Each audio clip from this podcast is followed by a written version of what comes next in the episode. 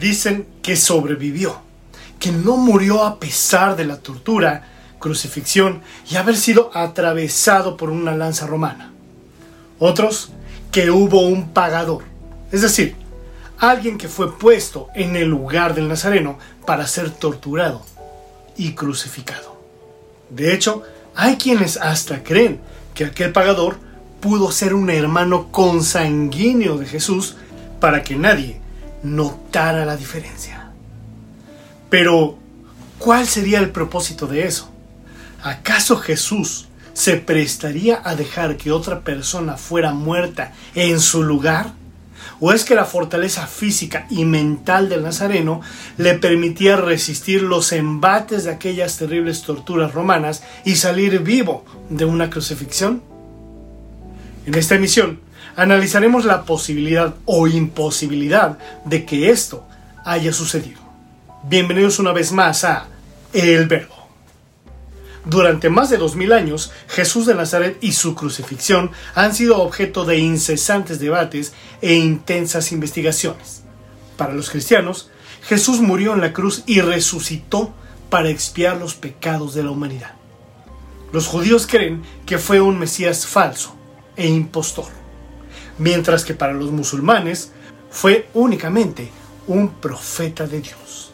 Sin embargo, existe una narrativa alternativa a los relatos comunes realizados por Hazrat Misra Ghulam Ahmad, fundador de la comunidad musulmana Ahmadía, en donde afirman que Jesús sobrevivió a la crucifixión, ya que supuestamente las heridas provocadas durante la crucifixión no fueron mortales. Según su historia, supuestamente Jesucristo se curó y huyó a Cachemira, una región al norte del subcontinente indio, en busca de las tribus perdidas de Israel, en donde viviría hasta una edad anciana y falleciendo de muerte natural. Si no sabes quiénes son los musulmanes de la Ahmadía, mira este video en donde entrevisté a un imam de esta comunidad. Para acrecentar el relato de este grupo musulmán, ellos afirman que la tumba de Jesús se encuentra en la ciudad de Srinagar, en el santuario de Rosabal, donde está enterrado el profeta musulmán Yus Asaf, quien en realidad sería Cristo. De hecho, esta hipótesis fue retomada, o mejor dicho, refrita, por un aventurero judío de nombre Nikolai Notovik, el cual en 1894 publicó un libro titulado La vida secreta de Jesús, en el que aseguraba que el Mesías del cristianismo se había unido a una caravana de comerciantes que viajaba hasta la India. Allí se habría formado espiritualmente con monjes budistas, según él, basado en un supuesto evangelio llamado La vida de San Isa, el mejor de los hijos de los hombres que relataba esos años perdidos de Cristo y al que supuestamente tuvo acceso en el monasterio de Hemis, en Ladakh, Nepal. La publicación suscitó una ola tremenda de controversia y finalmente fue desmentida. Sin embargo, marcó un precedente. Le siguió en 1901 el clérigo inglés Gideon J. R. Owsley, autor del Evangelio de la Vida Perfecta, donde además de presentar a Jesús como pregonero de la reencarnación gracias al budismo, sería también un férreo defensor de los animales y del vegetarianismo. ¿De dónde procedía este posicionamiento? Pues Owsley explicaba que se trataba de una traducción de un antiguo evangelio en arameo, escrito por el mismísimo Cristo, y supuestamente conservado por la orden de los esenios en un monasterio del Tíbet al encontrarse en un callejón sin salida y no saber explicar con pruebas y detalles el origen del Evangelio, descabelladamente dio otra versión, que supuestamente el texto le fue entregado de forma sobrenatural y divina, lo cual lo desacreditó de inmediato. Unos años más tarde, en 1908, el predicador estadounidense Levi H. Dowling continuó dando pábulo a estas teorías en su libro El Evangelio de Acuario, además de comulgar con la historia de que Jesús viajó a la India y el Tíbet. Sostiene que allí fue donde el Jesús humano, a través de un profundo aprendizaje filosófico, logró convertirse en Cristo. Pero al parecer esta historia le ha provocado jugosas ganancias a muchos autores sin futuro, ya que esta teoría se disparó otra vez en el año 1976 en España, cuando el escritor y ufólogo español de origen alemán Andreas Faber-Kaiser, que se dedicaba a indagar en los aspectos misteriosos de la historia, publicó el libro Jesús vivió y murió en Cachemira. El autor refiere que en Pakistán y a escasos kilómetros de la frontera con Cachemira se ha localizado la tumba de María, madre de Jesús, quien le habría acompañado en su huida hacia el este, y no soportando las penalidades del viaje, habría muerto en el camino, ya muy cerca del punto de destino. Dando vuelta a la página, hablemos ahora sobre la improbabilidad de que Jesús haya sobrevivido huido y se haya escondido hasta su muerte por vejez. Dicho en otras palabras, hablemos del por qué Jesús sí murió en la cruz. Comencemos diciendo que hubo por lo menos tres distintas personas o grupos involucrados en la crucifixión de Jesús que estaban muy satisfechos con respecto al hecho de su muerte en la cruz.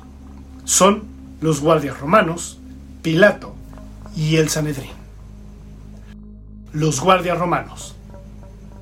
Había dos grupos distintos de soldados romanos encargados de asegurar la muerte de Jesús, los verdugos y los guardias de la tumba. Los soldados a cargo de la ejecución eran especialistas en la pena capital y la crucifixión fue una de las formas de ejecución más brutales de la historia. Jesús fue clavado en una cruz tras soportar terribles golpizas a manos de estos mercenarios profesionales y toda persona condenada a muerte por crucifixión era tratada por estos soldados. Su misión era asegurarse de que se completara la tarea. Jesús no puede haber sobrevivido a la crucifixión y estos soldados se aseguraron de que Jesús estuviera muerto antes de que se permitiera bajar su cuerpo de la cruz. Estaban completamente cerciorados de que Jesús estaba realmente muerto. Al segundo grupo de soldados se le dio la tarea de custodiar la tumba de Jesús, debido a la, petición hecha a Pilato por el Sanedrín. Estos guardias se aseguraron de que la tumba estaba sellada, segura y con el cuerpo de Jesús dentro de ella, ya que sus vidas dependían de cumplir su misión. Solo la resurrección del Nazareno les podría impedir cumplir su tarea. Poncio Pilato. Pilato dio la orden para que Jesús fuera crucificado y encargó esta tarea a un centurión romano, un comandante confiable y dirigente de 100 soldados romanos. Después de la crucifixión, José de Arimatea pidió el cuerpo de Jesús para que fuera colocado en una tumba. Solo después de que el centurión confirmara la muerte de Jesús, Pilato entregó el cuerpo al cuidado de José de Arimatea. Pilato se sorprendió de que ya hubiese muerto, y haciendo venir al centurión, le preguntó si ya estaba muerto. E informado por el centurión, dio el cuerpo a José. Pilato estaba completamente seguro de que Jesús estaba realmente muerto. El Sanedrín. El Sanedrín era el consejo gobernante del pueblo judío. Estos líderes pedían que los cuerpos de los crucificados, incluyendo a Jesús, fuesen bajados de la cruz después de su muerte, debido al día de reposo subsiguiente. Así que pidieron a Pilato que se le quebrasen las piernas y fuesen quitados de allí. Acto seguido, los soldados quebraron las piernas al primero, luego al otro que había sido crucificado con él. Pero cuando llegaron a Jesús, como vieron que ya había muerto, no le quebraron ni un solo hueso. Sin embargo, uno de los soldados le abrió el costado con una lanza para cerciorarse del deceso del Nazareno, y al instante salió sangre y agua.